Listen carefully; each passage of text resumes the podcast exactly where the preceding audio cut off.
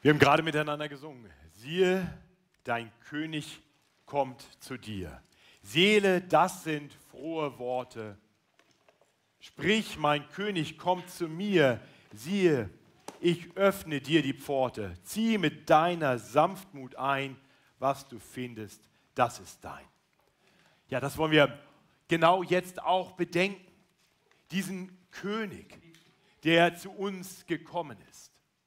Um auf diesen König zu schauen, schauen wir im Advent zurück in das Buch der Psalmen, den Psalter.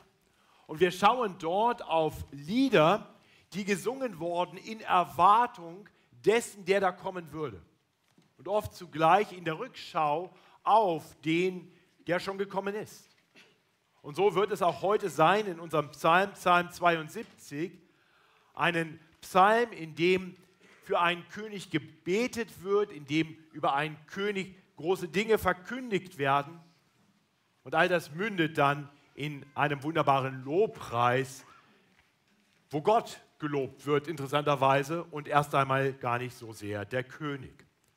Und meine Hoffnung für uns ist, wenn wir diesen Psalm betrachten, dass wir am Ende die Worte, die wir gerade gesungen haben, vielleicht nicht nochmal singen, aber in unseren Herzen mehr und mehr haben können und uns freuen können über diesen König, der gekommen ist. Ich möchte uns den Predigtext lesen, Psalm 72 von Salomo. Gott gibt dein Gericht dem König und deine Gerechtigkeit dem Königssohn, dass er dein Volk richte mit Gerechtigkeit und deine Elenden rette. Lass die Berge Frieden bringen für das Volk und die Hügel Gerechtigkeit. Er soll den Elenden im Volk Recht schaffen und den Armen helfen und die Bedränger zermalmen. Er soll leben, solange die Sonne scheint und solange der Mond währt, von Geschlecht zu Geschlecht. Er soll herabfahren wie der Regen auf die Aue, wie die Tropfen, die das Land feuchten. Zu seinen Zeiten soll blühen die Gerechtigkeit und großer Friede sein, bis der Mond nicht mehr ist. Er soll herrschen von einem Meer bis ans andere, von dem Strom bis zu den Enden der Erde. Vor ihm sollen sich neigen die Söhne der Wüste und seine Feinde sollen Staub lecken. Die Könige von Tarsis und auf den Inseln sollen Geschenke bringen. Die Könige aus Saba und Seba sollen Gaben senden. Alle Könige sollen vor ihm niederfallen und alle Völker ihm dienen. Denn er wird den Armen erretten, der um Hilfe schreit, und den Elenden, der keinen Helfer hat. Er wird gnädig sein den Geringen und Armen, und den Armen wird er helfen. Er wird sie aus Bedrückung und Frevel erlösen, und ihr Blut ist wert geachtet vor ihm. Er soll leben und man soll ihm geben vom Gold aus Saba. Man soll immer da für ihn beten und ihn täglich segnen. Voll stehe das Getreide im Land, bis oben auf den Bergen. Wie am Libanon rausche seine Frucht. In den Städten sollen sie grünen wie das Gras auf Erden. Sein Name bleibe ewiglich, solange die Sonne währt, blühe sein Name. Und durch ihn sollen gesegnet sein alle Völker und sie werden ihn preisen. Gelobt sei Gott, der Herr, der Gott Israels, der allein Wunder tut. Gelobt sei sein herrlicher Name ewiglich alle Lande sollen seiner Ehre voll werden. Amen. Amen. Zu Ende sind die Gebete Davids, des Sohnes Isais. Ich möchte mit uns beten. Himmlischer Vater, danke für diese Worte über einen Gerechten, über einen Ewigen, über einen universellen König, einen König voller Barmherzigkeit, einen Gesegneten, der Segen bringt. Herr, hilf uns, diesen König klar vor Augen zu haben, sodass wir mehr und mehr ihn anbeten, in Worten und durch unser ganzes Leben. So gebrauche dein Wort, um uns zu verwandeln, immer mehr in Menschen, die für dich leben, mit frohen Herzen. Amen. Dieser Psalm ist interessant. Gleich zu Beginn, da sehen wir, weil die ersten Worte und die letzten scheinbar nicht zusammenpassen. Ist euch vielleicht aufgefallen? Das heißt von Salomo gleich zu Beginn und ganz am Ende heißt es, zu Ende sind die Gebete Davids. Nun, David und Salomo, das wissen wir, waren zwei ganz bedeutende Könige in Israel. David war wirklich der König, der dieses Volk äh, so geleitet hat, dass sie viele Kriege gewonnen haben und das Reich zu einem großen Reich wurde, so wie Gott es versprochen hatte. David war wirklich der Vorzeigekönig Israels. Und dann kam sein Sohn Salomo. Ähm, unmittelbar nach ihm wurde sein Nachfolger auf dem Thron und unter ihm erlebte das Reich eine Zeit des Friedens. Und so durfte Salomo dann auch in dieser Zeit einen Tempel bauen und es waren einfach herrliche Zeiten für das Volk.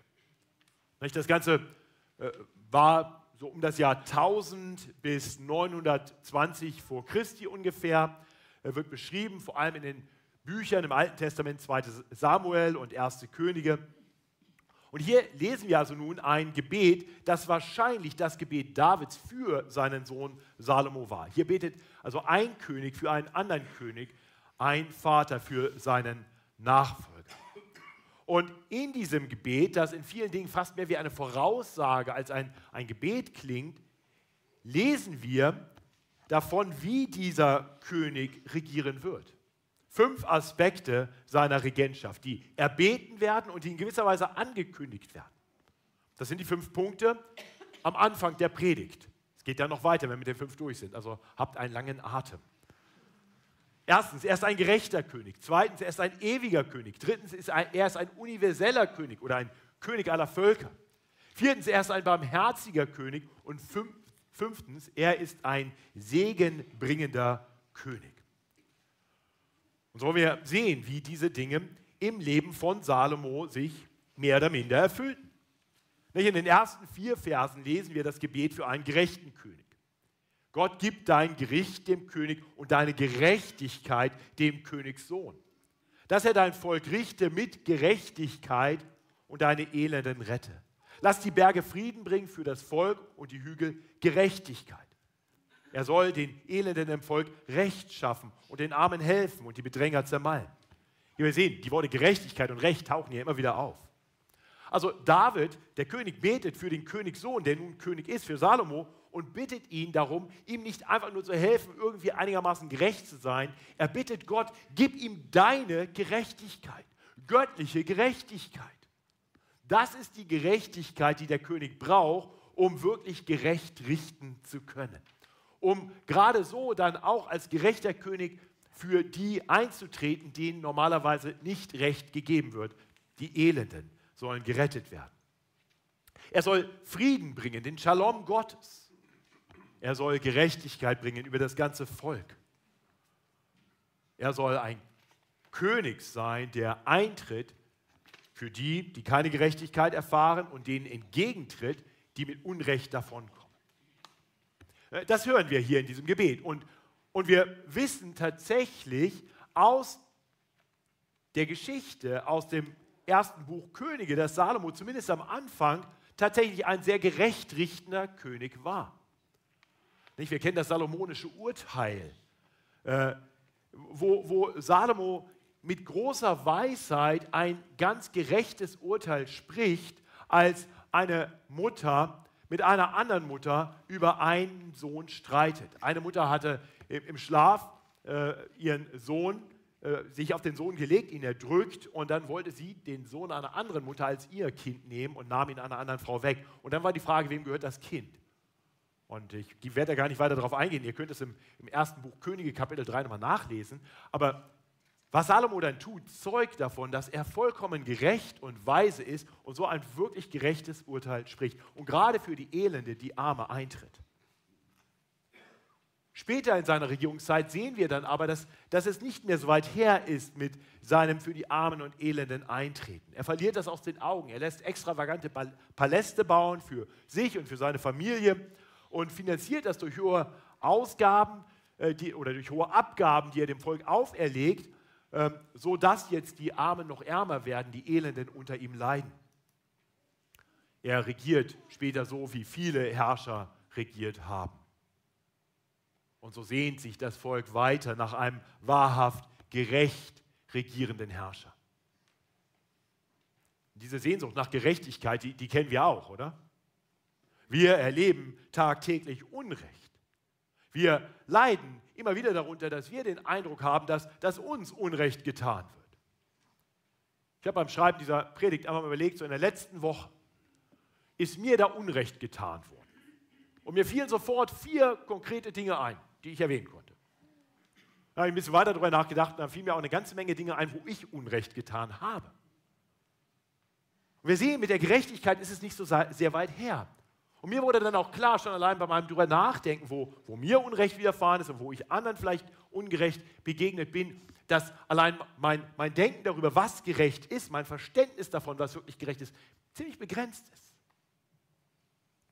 Aber gerade das lässt in uns doch diese Sehnsucht nach wirklicher Gerechtigkeit noch größer werden, oder? Oder wie ist das bei dir? Sehnst du dich nach wahrer Gerechtigkeit? Hier wird gebetet für einen solchen gerechten Herrscher. Und nicht nur, dass er gerecht herrschen soll, er soll auch ewig herrschen. Er soll ein ewiger König sein. Das lesen wir in den Versen 5 bis 7. Er soll leben, solange die Sonne scheint und solange der Mond währt von Geschlecht zu Geschlecht. Das geht dann weiter, aber wir, wir lesen hier von dieser Ewigkeit. Solange die Sonne scheint, solange der Mond währt, von Geschlecht zu Geschlecht, immer weiter. Gerechtigkeit und Frieden soll sein, bis der Mond nicht mehr ist. Das klingt ein bisschen seltsam. Wie, wie kann König David dafür beten, dass sein Sohn ewig König sein soll? Nun, es klingt komisch, aber es macht irgendwie auch Sinn, denn König David hatte von Gott selbst angekündigt bekommen, dass sein Nachfolger auf dem Thron ewig regieren würde.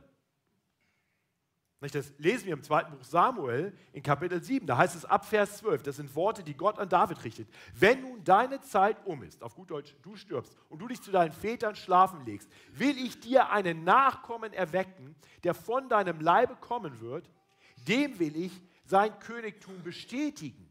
Der soll meinem Namen ein Haus bauen, das heißt, der darf dann den Tempel bauen, und ich will seinen Königsthron bestätigen ewiglich. Und so betet David nun für einen ewigen König. Ein König, unter dessen Herrschaft die Gerechtigkeit blühen soll und großer Friede da sein soll.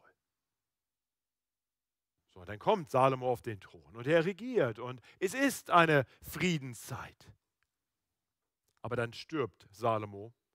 Seine Herrschaft ist nicht ewig und die, die ihm nachfolgen, sind weniger gute Könige. Es wird eigentlich immer schlimmer.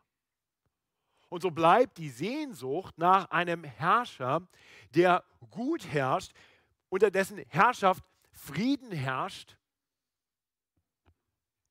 und es einfach immer weitergeht.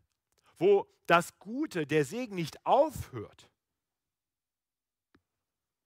Wir schauen nach Israel heute und wir sehen, da ist kein Friedensreich. Wir merken, in uns ist eine Sehnsucht danach, dass doch dieser Krieg ein Ende haben möge, dass überhaupt all die Kriege dieser Welt, all das Unrecht dieser Welt ein Ende haben möge, dass ein König kommt, der ein für alle Mal Frieden bringt. Wir leben in unserem eigenen Land, dass das Friede, den wir inzwischen als fast ewig betrachten, außer vielleicht einige wenige, die alt genug sind, um zu wissen, dass es mal anders war, dass dieser Friede nicht mehr so sicher und gegeben ist, wie wir das immer gedacht haben. Nicht plötzlich redet man davon, dass man aufrüsten muss, um verteidigungsfähig zu sein im Falle eines Angriffs. Und natürlich ist das nicht der einzige Frieden, nach dem wir uns sehnen. Wir merken, wir haben den Unfrieden auch in uns selbst, in unseren Herzen. Unsicherheit und Unfrieden prägen unser Leben. Und ein ein ewiges Friedensreich, ein solch ewiger Herrscher, das klingt fast nach einem naiven Traum.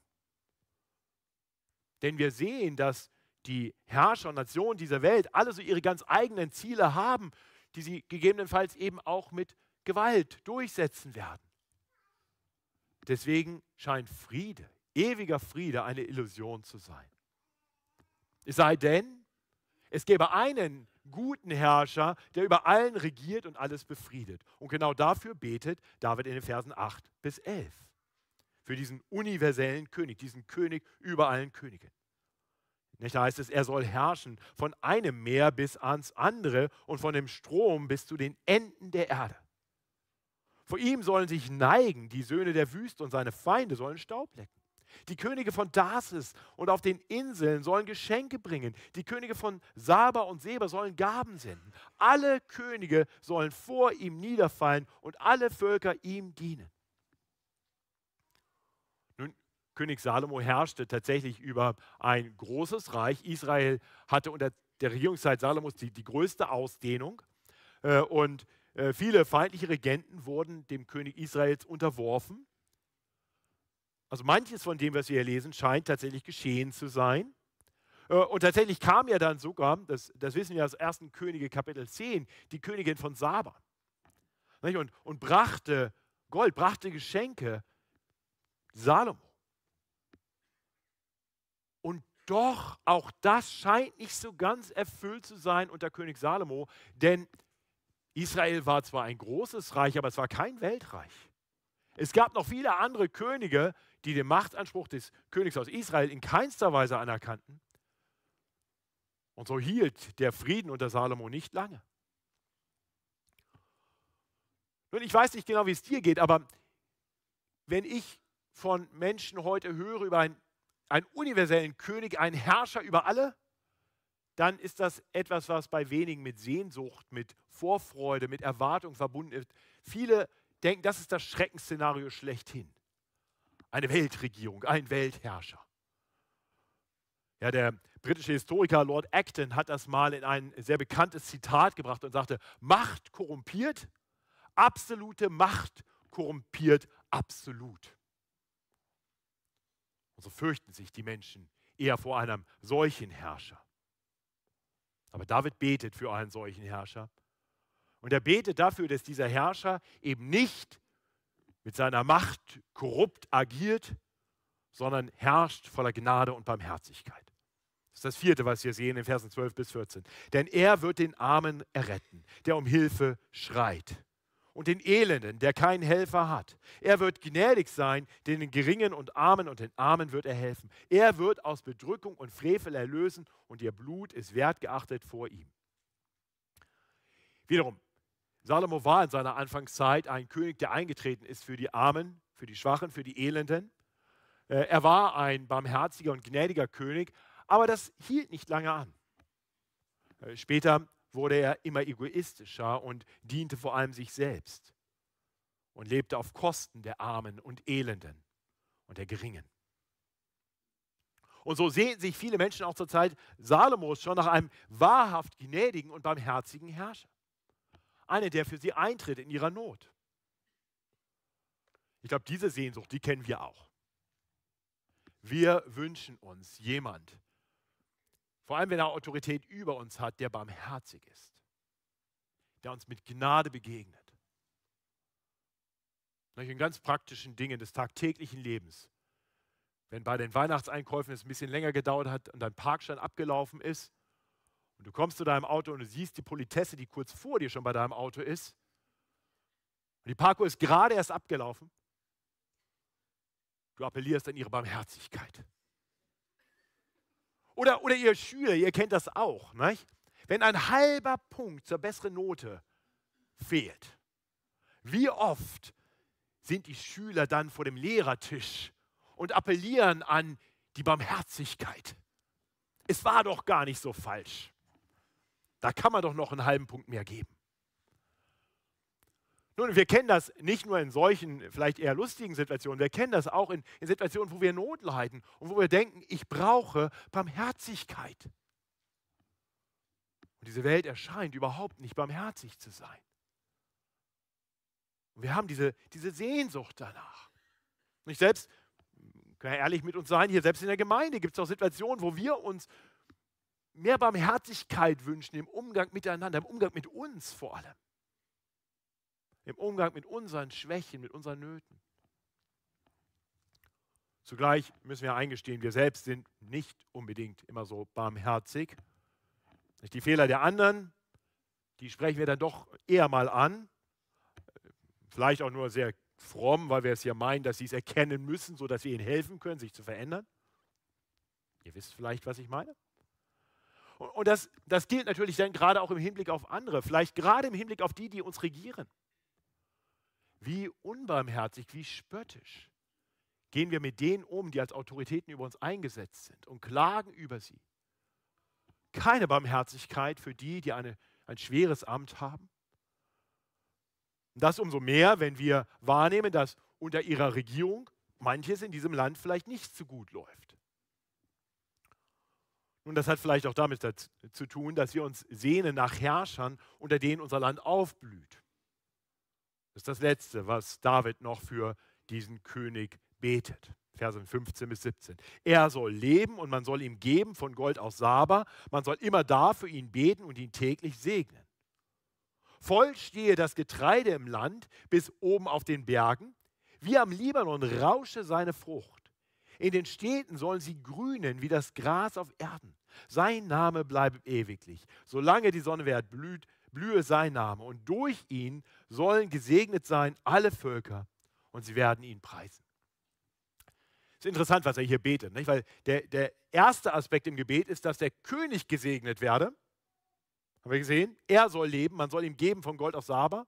Für ihn soll man beten, ihn täglich segnen. Und dann soll dieser Segen von diesem Herrscher, von diesem König weiterfließen hin zu allen. Das Land soll Fülle haben, Getreide im Land soll voll stehen, ähm, Frucht soll überall sein, das Land soll aufblühen. Ja, und tatsächlich soll dieser Segen weiterfließen hin zu allen Völkern. Alle Völker sollen gesegnet sein. Diese, dieses Gebet für einen gesegneten König, durch den viele andere gesegnet werden, erinnert so ein bisschen an die Verheißung, die einst Abraham empfing von Gott selbst im ersten Buch Mose, Kapitel 12, lesen wir davon, als Abraham noch Abraham hieß, da wurde ihm verheißen, ich will dich zum großen Volk machen und will dich segnen und dir einen großen Namen machen und du sollst ein Segen sein. Also der Gesegnete soll zum Segen werden. Ich will segnen, die dich segnen und verfluchen, die dich verfluchen. Und in dir sollen gesegnet werden alle Geschlechter oder alle Völker auf Erden. Und wir fragen uns, ist Salomo, der, durch den nun alle gesegnet werden sollen. Und, und wir müssen doch feststellen, dass das sicherlich nicht der Fall war. Ja, die Zeit unter Salomo war eine Zeit, wo Salomo erst selbst viel Segen empfing und dann auch das Land erst einmal eine gute Zeit hatte unter seiner Herrschaft und es Segen gab im Volk. Aber dieser Segen ging nicht hin zu allen Völkern. Seine Herrschaft war eben nicht das, was wir in Vers 17 gelesen haben. Nicht? Sein Name bleibe ewiglich, solange die Sonne währt, blühe sein Name und durch ihn sollen gesegnet sein alle Völker und sie werden ihn preisen. All das ist nicht Salomo. Und so erkennen wir, dass dieses Gebet für Salomo wirklich weit über Salomo hinweist auf einen anderen, einen größeren und besseren König. Der König, den wir hier vor Augen gemalt bekommen, ist ein klein bisschen Salomo und viel mehr der, der nach ihm kommen sollte, der Nachfolger Davids aus dem Geschlecht Davids, Jesus Christus. Deswegen war dieser Psalm, wenn Israel ihn gesungen hat, auch nicht nur eine nostalgische Erinnerung an die Königszeit von David oder Salomo, sondern immer auch verbunden mit der Hoffnung auf einen zukünftigen kommenden König. Und dann eines Tages erscheint der Engel Gabriel einer Jungfrau und verkündigt ihr, fürchte dich nicht, Maria, du hast Gnade bei Gott gefunden. Siehe, du wirst schwanger werden und einen Sohn gebären und du sollst ihm den Namen Jesus geben. Der wird groß sein und Sohn des Höchsten genannt werden. Und Gott der Herr wird ihm den Thron seines Vaters David geben. Und er wird König sein über das Haus Jakob in Ewigkeit. Und sein Reich wird kein Ende haben. Und sollte das nun der König sein, um den es in diesem Gebet geht? War es vielleicht gar nicht Salomo? War es vielleicht dieses Kind, das geboren werden sollte durch die Jungfrau Maria? Nun, als Maria dann ihren Sohn geboren hatte, als er zur Welt gekommen war, da erschien der Engel des Herrn Hirten, die des Nachts ihre Herden behüteten. Und der Engel des Herrn sprach zu ihnen, fürchtet euch nicht, siehe, ich verkündige euch große Freude, die allem Volk widerfahren wird, denn euch ist heute der Heiland geboren, welcher ist Christus, der Herr, in der Stadt Davids. Und dann taucht so ein Engelschor auf und singt und verkündigt, Ehre sei Gott in der Höhe und Frieden auf Erden bei den Menschen seines Wohlgefallens. Ist das der König, der nun den allumfassenden Frieden bringen würde? Der von Gott gesalbte, gesegnete, durch den der Segen fließt zu allem Volk, sodass alles Volk sich freut? Nun, dieses Kind wächst auf. Und eines Tages äh, tritt er in die Synagoge in Nazareth und öffnet dort das Buch des Propheten Jesaja und liest folgende Verheißung. Der Geist des Herrn ist auf mir, weil er mich gesalbt hat, zu verkündigen das Evangelium den Armen. Er hat mich gesandt, zu predigen den Gefangenen, dass sie frei sein sollen, und den Blinden, dass sie sehen sollen, und den Zerschlagenen, dass sie frei und ledig sein sollen. Zu verkündigen das Gnadenjahr des Herrn. Und dann sagt dieser junge Mann, Jesus von Nazareth, heute ist dieses Wort der Schrift erfüllt vor euren Ohren. Ja, würde er denn nun tatsächlich als völlig gerechter, als barmherziger und als segenbringender König für alle Ewigkeit alle Völker regieren? Tatsächlich immer, wenn Jesus auftauchte, erwies er sich als genau der, von dem hier die Rede ist, als weise und gerecht. Er war voller Barmherzigkeit. Er forderte sie nicht für sich selbst, sondern er gab sie anderen. Er war gesegnet und durch ihn wurden viele gesegnet. Und so ahnten viele, er ist der, von dem im Psalm 72 die Rede ist. Aber da nahm alles eine fürchterliche Wende.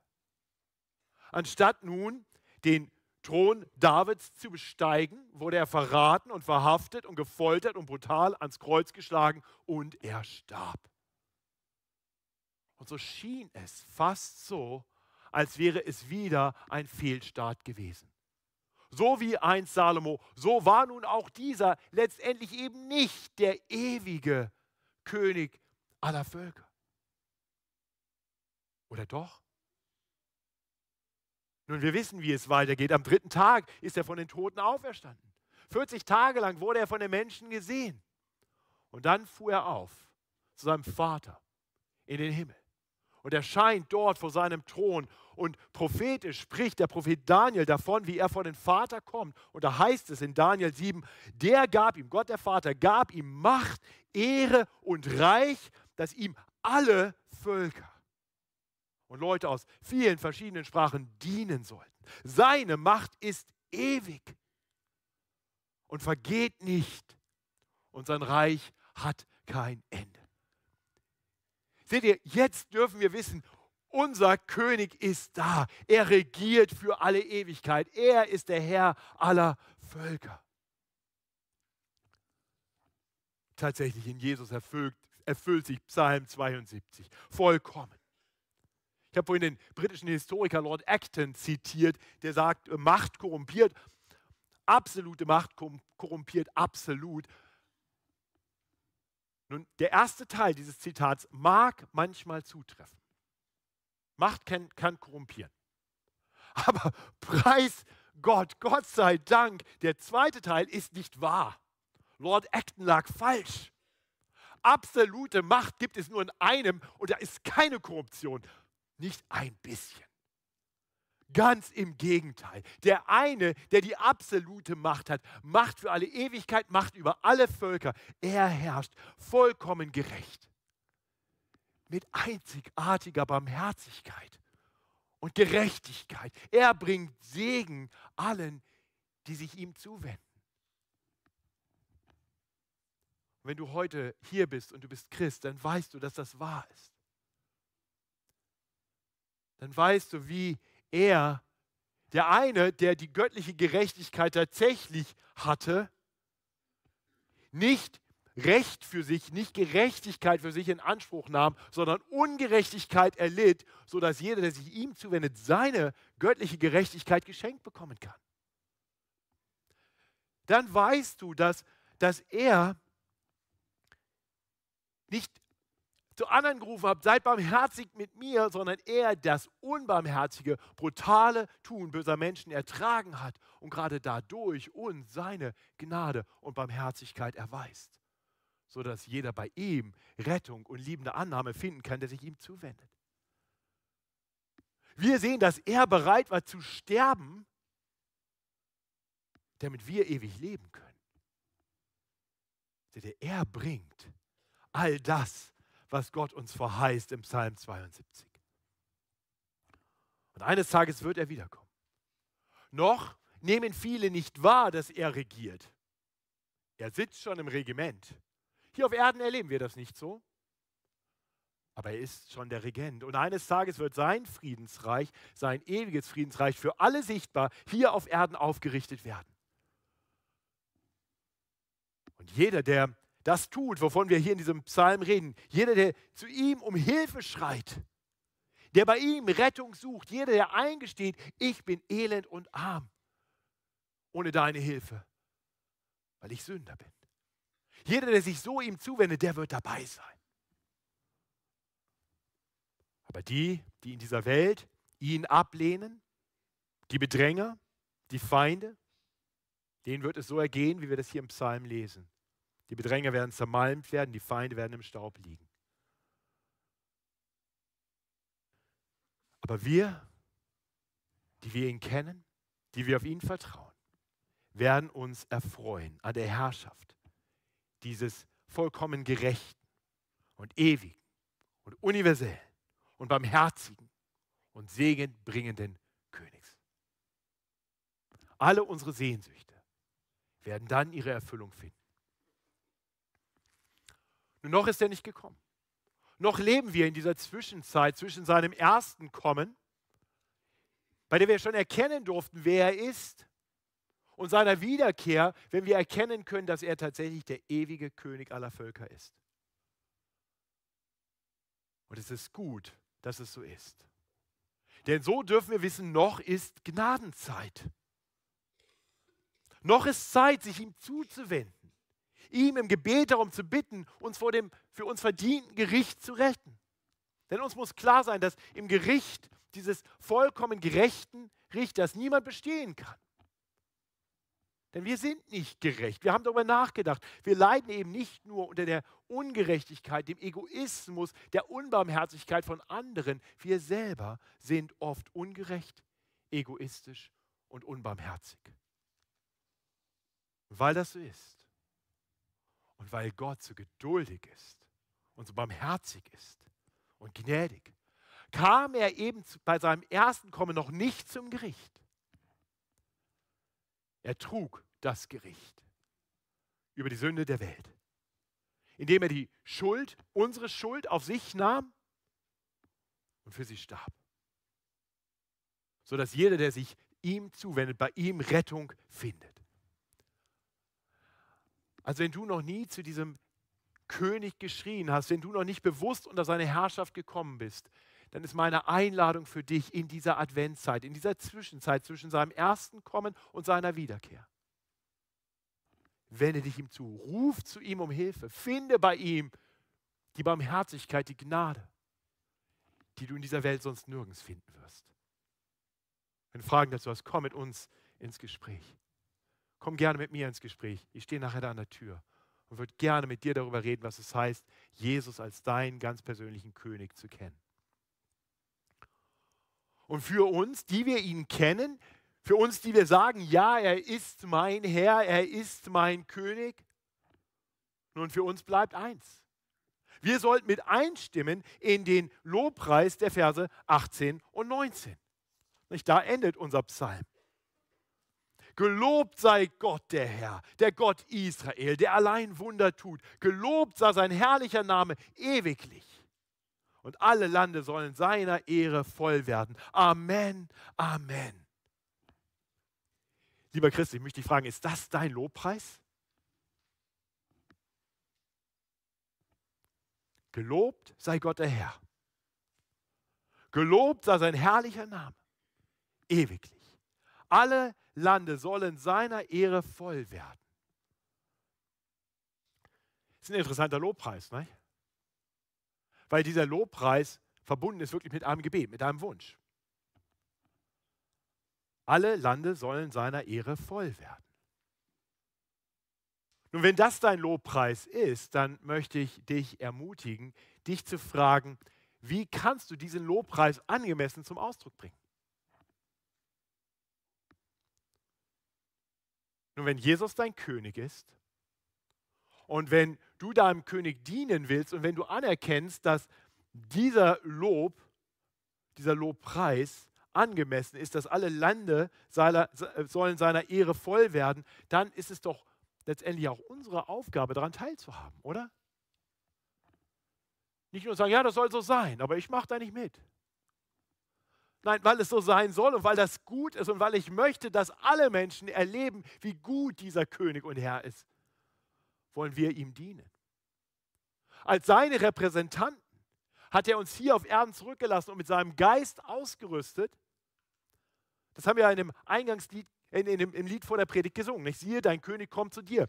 So war der Anfang. Seele, das sind frohe Worte. Und dann hat es geendet mit den Worten vom Heiligen Geist, der in uns wirkt, der uns des Königs Willen lehrt, dass ich bis auf jenen Tag komm, Herr Jesus rufen mag. Und das rufen wir nicht nur mit unseren Worten, sondern mit unserem Leben.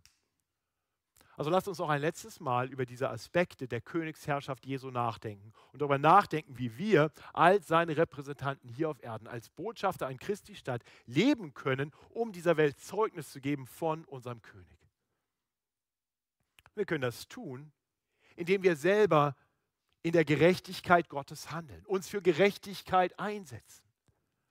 Und zwar nicht für die, die wir gerne hätten, sondern die anderer.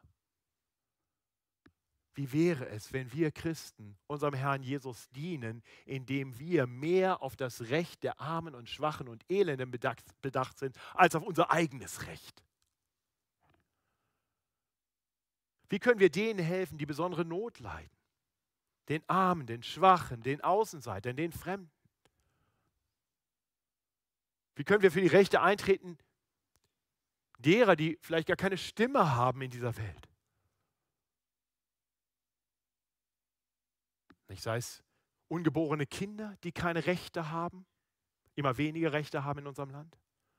Sei es für die, die aus fremden Ländern hier sind und, und elend und arm sind, für die, die ausgegrenzt sind in unserer Gesellschaft, wie können wir ihnen dienen?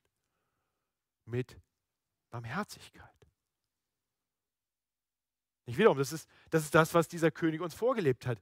Nicht nur Gerechtigkeit, auch Barmherzigkeit. Und das heißt nicht in der Erwartung, dass man selber Barmherzigkeit empfängt, sondern so wie Jesus, der Unbarmherziges ertrug und gleichzeitig voller Sanftmut und Barmherzigkeit war.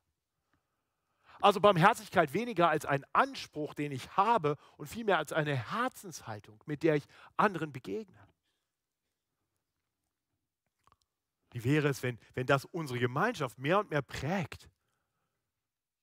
Das wird ein helles Licht sein in dieser Welt, die oft so unbarmherzig ist. Und dann lasst uns diese Barmherzigkeit weitertragen. Den Menschen, mit denen wir in Berührung kommen, in Barmherzigkeit begegnen. Und schließlich lasst uns Menschen sein, die aus dem Segen, den wir empfangen haben. Und die Bibel lehrt uns, dass wir in Christus Jesus allen geistlichen Segen empfangen haben. Lasst uns als Menschen, die so viel Segen empfangen haben, Menschen sein, die Segen weitertragen. Das tun wir natürlich vor allem, indem wir Menschen diesen König vorstellen, damit sie zu den Gesegneten gehören. Lasst uns das tun in Wort und Tat. Und so wird der Lobpreis aus Vers 18 und 19 weiter erklingen, von uns ausgehend mit dem Echo vieler Völker bis der Herr kommt und sein Friedensreich aufrichtet. Gelobt sei der Gott, sei Gott der Herr, der Gott Israels, der allein Wunder tut. Gelobt sei sein herrlicher Name ewiglich. Und alle Lande sollen seiner Ehre voll werden. Amen. Amen. Himmlischer Vater, das ist unser Gebet. Und wir wollen dir danken, dass du uns im Psalm 72 unseren König vor Augen malst. Siehe, dein König kommt zu dir, Seele, das sind frohe Worte. Aber hilf uns, dass wir uns das selbst immer wieder predigen. Dass wir uns das zusingen aus der Tiefe unseres Herzens. Dass wir diesem König mehr Raum geben in unseren Herzen und dann in unserem ganzen Leben.